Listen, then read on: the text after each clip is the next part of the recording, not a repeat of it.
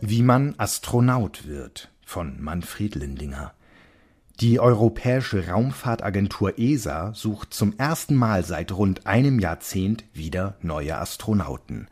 Gerade ist die Bewerbungsfrist zu Ende gegangen, doch der Weg für angehende Raumfahrer auf den Spuren von Astro Alex ist noch weit auf dem Mond spazieren gehen, ferne Planeten erforschen oder die Erde wie Astro Alex an Bord der internationalen Raumstation ISS umkreisen. Wer hat nicht schon einmal davon geträumt, als Astronaut ins All zu fliegen und Weltraumabenteuer zu bestehen? Für einige Männer und Frauen könnte dieser Kindheitstraum tatsächlich bald wahr werden. Sie haben sich bei der Europäischen Weltraumagentur ESA beworben, also bei der Organisation, die in Europa alle Weltraumaktivitäten plant und durchführt. Doch ob sie tatsächlich in den Weltraum fliegen können, müssen sie erst noch beweisen. Denn nun wartet auf die Kandidaten ein hartes Auswahlverfahren, das bis Ende 2023 dauern wird. Von den vielen Bewerbern werden dann am Ende nur 26 Männer und Frauen die Chance haben, tatsächlich Astronaut zu werden. Körperliche Fitness und psychische Belastbarkeit sind nach wie vor die Hauptvoraussetzungen für Astronauten, aber auch die Bereitschaft und die Fähigkeit, sechs Monate lang auf engstem Raum mit anderen Raumfahrern zu leben.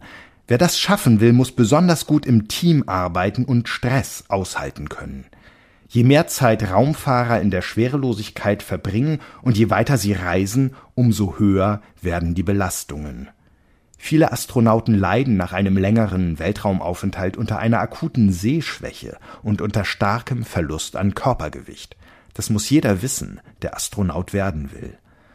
Waren die Astronauten früher, etwa die Raumfahrer der Apollo-Missionen vor 50, 60 Jahren, vor allem Testpiloten, die sonst moderne Düsenjets flogen, so sind heute Wissenschaftler und Ingenieure gefragt. Denn die bemannten Missionen dienen vor allem der Forschung. Wie wirkt die Schwerelosigkeit und die starke kosmische Strahlung auf den menschlichen Körper? Gibt es Wasser auf dem Mond und auf dem Mars? Und falls ja, wie viel davon? Ist für Menschen ein längerer Aufenthalt im All überhaupt möglich? Wenn Astronauten eines Tages zum Mars fliegen, dann sind sie immerhin zwei Jahre lang unterwegs. Hinzu kommt, dass die ISS ein modernes Labor ist, in dem nach neuen Materialien geforscht wird, aber auch Pflanzen in der Schwerelosigkeit gezüchtet werden und vieles mehr.